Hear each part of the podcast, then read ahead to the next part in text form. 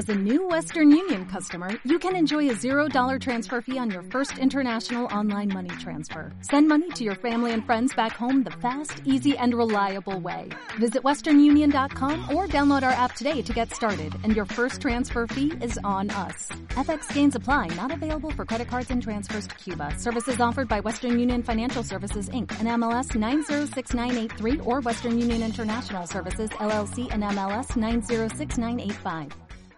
Bien, eh, buenas noches, gracias a todos por su presencia. Yo soy José Espinosa y vamos a, tocar un poco um, más en profundidad el tema de inversión. Como bien decía José Luis al principio, más allá del boom que estamos viviendo, hemos tenido, ciertamente el, tema de inversión es un tema pendiente en Bolivia, ¿no? Eh, y, eso tiene que ver básicamente con un par de situaciones que voy a resaltar a continuación. La primera de ellas es que, si bien en términos nominales la inversión ha crecido, la inversión pública ha crecido extraordinariamente, el año 2012 hemos cerrado con 2000, algo más de 2.800 millones de dólares de inversión pública, el esfuerzo de inversión del Estado no ha acompañado el crecimiento de los recursos que el Estado dispone, de, los que el Estado dispone hoy en día. Eh, la gráfica muestra cómo el, el, año 2012 el presupuesto que, con el que contaba el Estado superaba los 20 mil millones de dólares y sin embargo solamente se ha invertido de esos 20 mil millones de dólares algo más del 13%. ¿Ya? Eso significa que el Estado está empezando a gastar mucho más en, en, en, en, gastos corrientes que en inversión. Y además, si evaluamos la calidad de esta inversión, nos encontramos con que la inversión pública se está centrando sobre todo en, en digamos, en el sector productivo, ¿sí? pero este sector productivo está sobre todo representado por el sector extractivo, minería y sobre todo hidrocarburos y gran parte de esta inversión tampoco va a exploración, por lo que significa que la reproducción del capital para, eh, hacia el futuro va a ser muy difícil de lograr y ahora simplemente estamos invirtiendo en reposición del capital ya desgastado o en otro tipo de inversiones que hacen que el negocio siga funcionando pero que difícilmente pueda ser sostenible en el tiempo. ¿ya? Otro elemento que hay que, hay que resaltar de la inversión pública es que esta está muy... Eh, dado que está enfocada en, en, estos sectores extractivos, que obviamente eh, están incentivadas por, por, los afanes recaudacionistas del, Estado, si quieren, está muy lejos de coordinarse con el sector público, eh, perdón, con el sector privado. Esto genera, por ejemplo, lo que eh, José Luis ha, mostrado al principio de la, de la, presentación, genera que la formación bruta de capital tenga solo un impacto del 0.3% en el, en el crecimiento del PIB. ¿ya? Si uno mira la, la, la, inversión ya por el lado del sector privado, y aquí debo, eh, debo aclarar que esto es simplemente una aproximación eh, donde la metodología para, para, llegar a cabo se encuentra en el informe, quien quiera ahondar más en ella puede, puede revisarlo o puede consultarme. Las estadísticas no te permiten observar directamente la inversión privada, sobre todo a partir del año 2004 cuando se dejó de publicar las matrices de formación bruta y capital. Por lo tanto, hay que hacer una aproximación contable y en muchos casos hay que corregir estas aproximaciones a partir de los cambios que ha tenido la economía. Pero hemos logrado, digamos, aproximarnos bastante bien a, que, a cómo invierte el sector privado en la economía. Y hemos encontrado algo que, eh, si bien es obvio a los ojos de las personas, de todos nosotros, es bastante preocupante cuando tenemos los datos. La mayor inversión del sector privado, en general, tiene que ver con casas. La, vivienda es el principal sector eh, donde se ha acumulado eh, capital fijo en el 2012, que están por arriba de los 1.400 millones de bolivianos, son casi 2.000 millones de, acumulación de dólares de acumulación de capital fijo. Y en todos los demás sectores de la economía, las construcciones son también uno de los principales rubros eh, donde se acumula capital.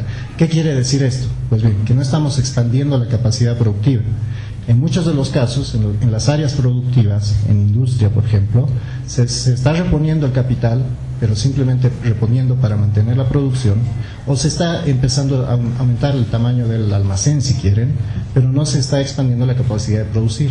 Esto tiene que ver no solamente con factores eh, de desconfianza, si quieren, sino también con factores institucionales que tiene el país. Eh, cuando uno hace análisis de la estructura eh, tributaria, si quieren, eh, uno puede observar que, por ejemplo, la construcción eh, cuando uno se dedica al negocio de la construcción, probablemente pierda entre el 12 y el 15%, sea capturado por el Estado, el 12 o el 15% de sus utilidades. Cuando uno se dedica a producir algo, está entre el 40 y el 50% de las utilidades son capturadas por el Estado a través de impuestos, IVA, retenciones y demás cosas. Entonces, si además uno compara los tiempos de maduración que requiere la industria, que son de 5 o 6 años o más, con los tiempos de maduración de negocios como el comercio o la construcción que requieren muchas veces meses o simplemente uno o dos años, está claro que las condiciones estructurales para invertir en Bolivia son bastante difíciles. Y sobre todo, y bueno, esto se asienta todavía aún más cuando el Estado, eh, cuando las inversiones en los sectores extractivos fomentan el consumo de corto plazo. Otro elemento que vemos y que se resalta en el, informe eh, de este año es la, inversión extranjera directa.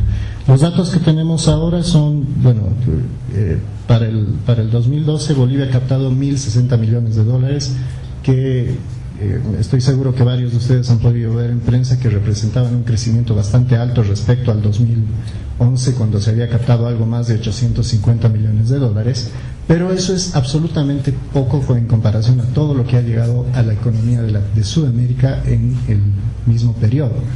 En el 2012 han llegado más de 144 mil millones de dólares de inversión extranjera directa a la economía de Sudamérica. Bolivia ha captado solamente el 0.7% de esos flujos. Ahora bien, aquí viene también la otra nota discordante es que el casi el 80% de estos 1.060 millones de dólares no son flujos nuevos de capital, sino son reinversión de utilidades. De nuevo, esto va con condiciones estructurales que se deben levantar y que no se está aprovechando el momento de bonanza que tiene la economía para levantar estas condiciones. Así que, bueno, son esos tres puntos que quiero resaltar, básicamente en, las, tres, en las tres áreas de inversión pública, que si bien ha aumentado un montón, ha aumentado bastante en términos de volumen, no está siendo acompañada por el esfuerzo del sector privado, del sector público, perdón, no genera una cohesión, una coordinación, si quieren, entre el sector público y el sector privado, dado que se están enfocando en áreas estrictamente extractivas.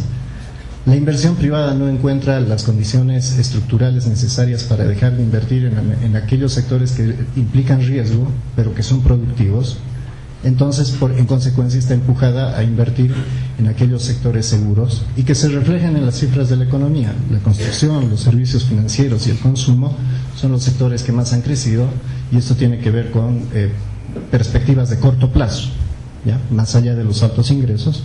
Y la inversión extranjera, extranjera directa, que más allá de los eh, indicadores macroeconómicos también observa las condiciones de mercado y esta claramente está viendo que eh, Bolivia todavía no ofrece esas condiciones para, de seguridad o de seguridad que permitan que Bolivia capte eh, eh, recursos que están llegando a la región y que se están enfocando sobre todo en minería y en hidrocarburos o en áreas de explotación de recursos naturales.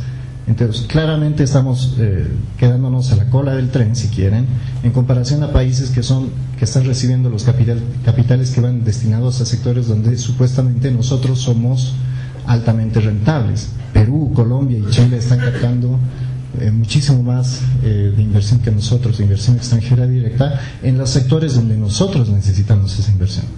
Entonces, hay que tener en claro que hay, condiciones que se deben eh, estudiar más a profundidad, pero que claramente la inversión sigue siendo una materia pendiente en Bolivia.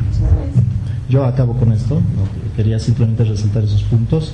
Los dejo con Carlos Rocabado para decir.